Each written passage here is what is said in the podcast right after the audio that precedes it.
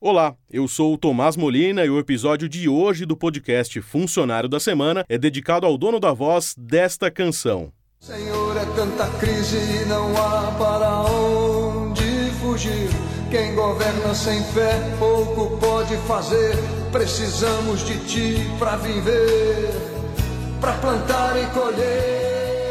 Para quem não associou o Gogó à pessoa, estamos falando de Marcelo Crivella, cantor com mais de 15 álbuns na carreira e pastor da Igreja Universal do Reino de Deus, fundada pelo seu tio, o bispo Edir Macedo. Atualmente, ele está de licença da igreja e dos palcos para enfrentar uma plateia nem tão receptiva.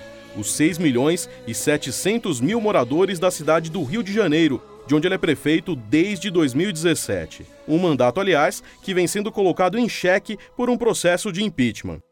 Ouça agora a história de Marcelo Crivella, o prefeito do Rio de Janeiro, que, mesmo licenciado do cargo de bispo, é pastor em tempo integral. Funcionário da semana, conheça quem trabalha para você. Não se trata de direita ou esquerda. Haverá um sacrifício indiscutível. a se libertar do socialismo. misericórdia dessa nação. Nós vamos É muito acelerar. complicado o que está acontecendo no Brasil. Funcionário da Semana, um podcast de Veja.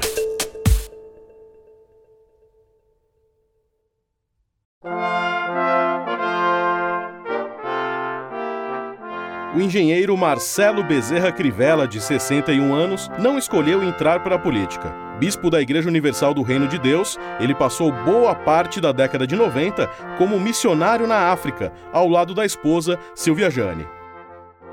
Parecia gostar do trabalho. Homenageou o continente em canções e já até cantou em Zulu. África, kodulayo,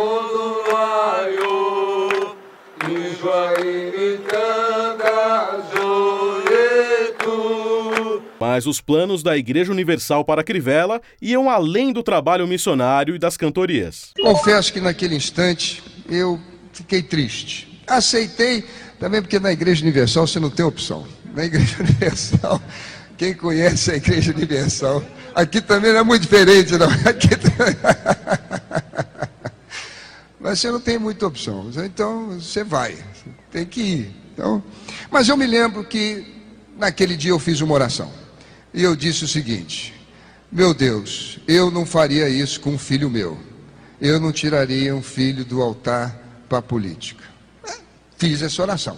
Calado, sozinho, eu com Deus. Mas confesso a vocês que eu estava equivocado.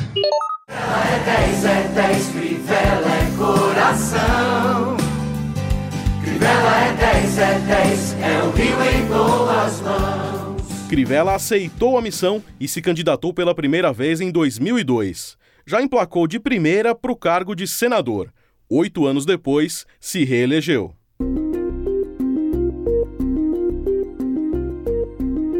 Durante o período no Congresso, esteve nas listas dos senadores mais atuantes.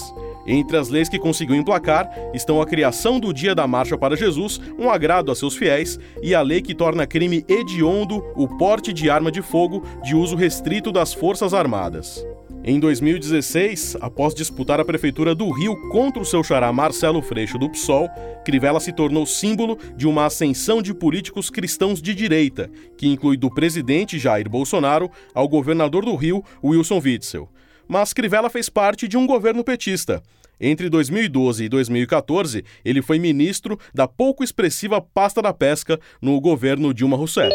Essa é a presidenta Dilma, uma mulher voltada, devotada à gestão, a fazer com que o Brasil cresça na proporção exata da sua grandeza, da grandeza do seu povo e dos seus recursos naturais.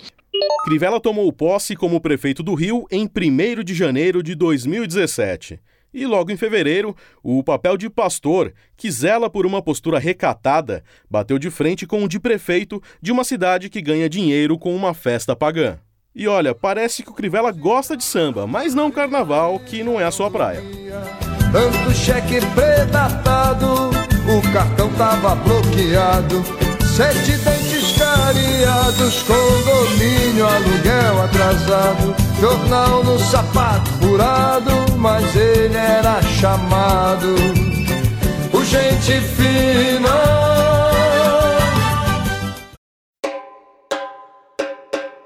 Desde que assumiu, o prefeito nunca foi ao sambódromo para assistir ao desfile das escolas de samba da sua cidade.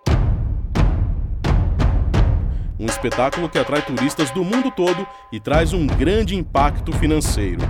O Carnaval do Rio de 2019, para você ter uma ideia, gerou uma receita de 3 bilhões e 780 milhões de reais, uma alta de 26% em relação a 2018, de acordo com dados da Rio Tour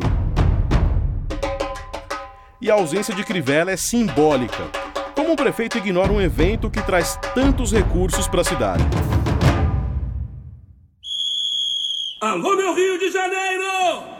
E se a parte simbólica já fala alto para os cariocas, imagine a parte prática, pois desde que assumiu, Crivella vem promovendo sucessivos cortes nas verbas destinadas à festa na Marquês de Sapucaí. A ideia do prefeito é desmamar o bebê parrudo, como ele chamou o carnaval carioca. Dora Kramer, explica pra gente essa história. Pode o prefeito do Rio não apoiar o carnaval? Olha, a rejeição do prefeito Marcelo Crivella Carnaval é apenas um e talvez não o maior dos problemas. O problema do prefeito é não ter amor à cidade, é não ter o menor apreço para a cidade. O Marcelo Crivella nasceu no Rio de Janeiro, mas ele não incorpora o Rio de Janeiro. Ele é completamente alheio à cidade, não demonstra amor pe pelo local que ele administra. É como se a, a, a, cidade falasse uma linguagem, a cidade e seus habitantes falassem uma linguagem e o Crivella outra completamente diferente. Isso vem se acentuando ao longo do mandato. Ele não foi eleito, ele foi eleito numa, num pleito bastante semelhante àquele que elegeu Jair Bolsonaro, uh, conquistando muitos eleitores pela rejeição ao adversário dele à época, o Marcelo Freixo, mas ele, ao longo do mandato, ele poderia ter revertido isso, mas não, essa rejeição só se acentuou e não apenas por causa da, do distanciamento, completo distanciamento do prefeito dos símbolos da cidade, mas também pelo completo alinhamento que ele exibe em relação aos cuidados administrativos com relação ao Rio de Janeiro. E se não bastasse a falta de apoio ao carnaval, um dos símbolos do Rio, o prefeito ainda se complicou ao falar mal da própria cidade, dizendo que o Rio de Janeiro era uma esculhambação completa. Esse é o Rio de Janeiro. Esse é o nosso Rio de Janeiro. É uma esculhambação completa. Crivella disse isso numa reunião com servidores públicos, mas o áudio vazou. E não acabou por aí. O prefeito também chamou o VLT de porcaria e acabou batendo de frente com a polícia militar ao relacionar a violência na cidade à corrupção da corporação. Por que, que esses meninos são tão fortes? Por que, que eles são tão valentes? Por que, que eles não têm medo de sair na rua, estar tá matando os outros, matando uns aos outros? Sabe por quê? Porque quando o político rouba e fica rico, o comandante do batalhão também quer ficar rico. O coronel quer ficar rico. O tenente, o sargento quer ficar rico. E ele sobe o morro para pegar o arrego. O arrego é o troco da cocaína. E já que a PM é subordinada ao governo do estado e não à prefeitura, quem saiu em defesa da polícia foi o governador do Rio, Wilson Witzel. Ele não gostou nada do que o Crivella disse e chegou a anunciar a retirada da escolta de PMs do prefeito. Senhores e senhoras, policiais militares, oficiais e praças, quero mais uma vez manifestar minha integral confiança no trabalho desenvolvido pela instituição Polícia Militar. Não admito, não aceito qualquer tipo de declaração leviana que coloque em dúvida a integridade moral da atuação de nossos comandantes, oficiais e praças. Os resultados estão mostrando que não temos relação com nenhuma atividade de organização criminosa. Tráfico de drogas, milícias, todos estão sendo combatidos com rigor. Manifesto meu repúdio a declarações em sentido contrário. Tenho meu apoio, a minha confiança e a nossa força policial merece respeito. Força e honra. Muito obrigado. Depois da confusão, Crivella relativizou e disse que a sua fala foi descontextualizada, que não foi bem assim e que não atacou a instituição da Polícia Militar. O governador voltou atrás e manteve a escolta do prefeito. Mas como o prefeito tem agido para melhorar a esculhambação do Rio? Para defender a sua gestão, Crivella divulgou um vídeo em que elenca as realizações do seu governo. Olha, você deve ter ouvido falar que o prefeito não está fazendo nada. Você sabia que a gente já entregou 6 mil títulos de propriedade para moradores de comunidade que agora tem escritura, RGI e o imóvel passou a valer muito mais?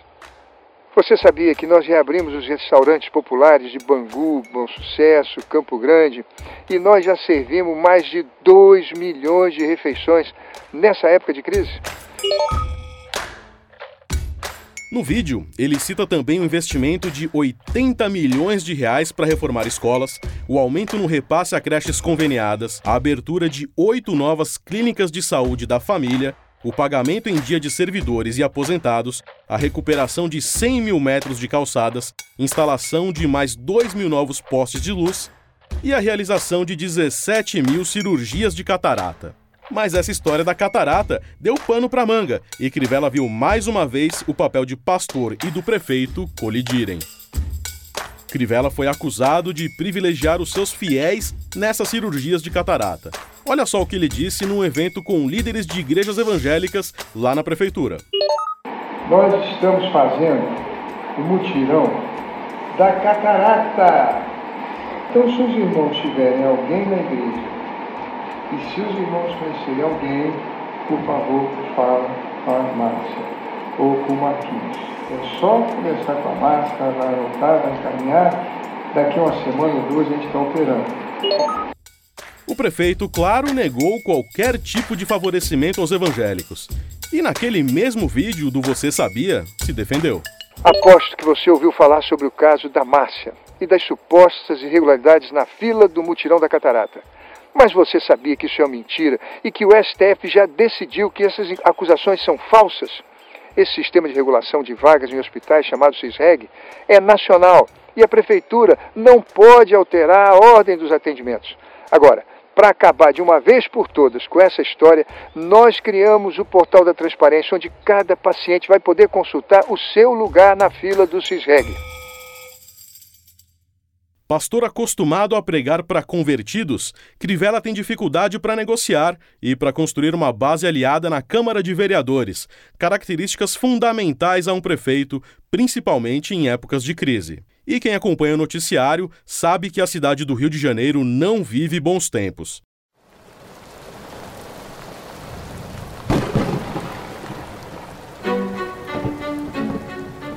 A começo de conversa, nos primeiros meses do ano, faltou dinheiro e sobrou chuva.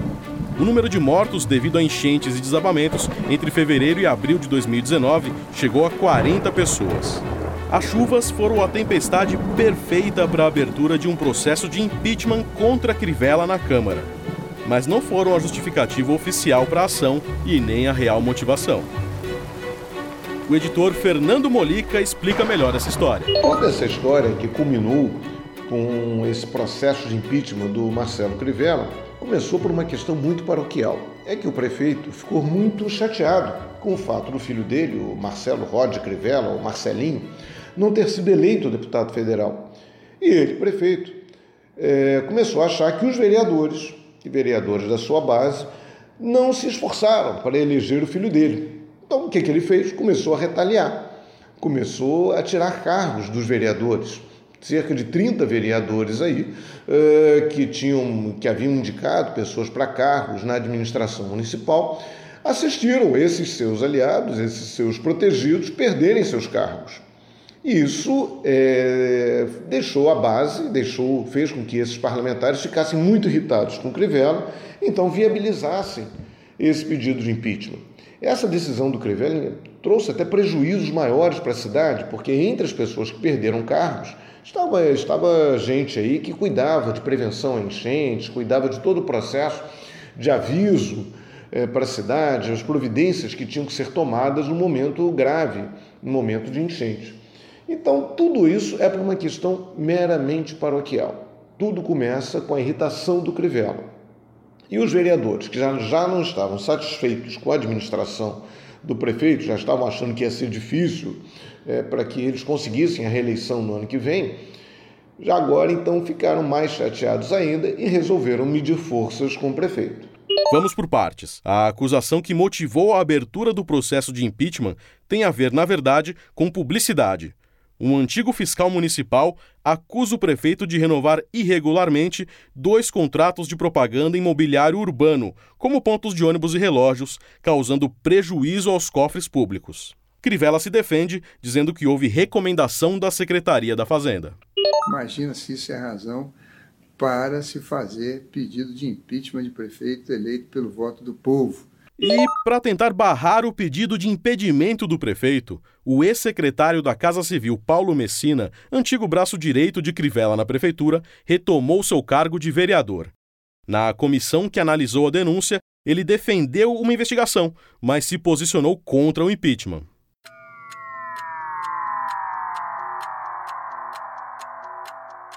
Não deu certo. Messina foi voto vencido e a comissão decidiu pela continuidade do processo. No plenário, 35 dos 51 vereadores da Câmara do Rio votaram a favor da abertura do impeachment. Quem conta melhor isso pra gente é a jornalista Mônica Weinberg, chefe da sucursal de Veja no Rio de Janeiro. O Crivella está isolado politicamente.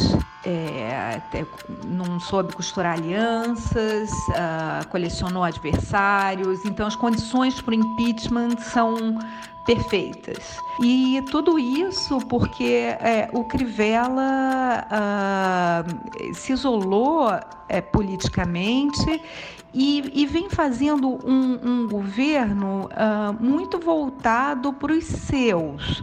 Leia-se uh, um, com um discurso evangélico, voltado para os evangélicos, é, que, não, que não olha a, a população, não mira a população é, do Rio de Janeiro de, de um modo geral.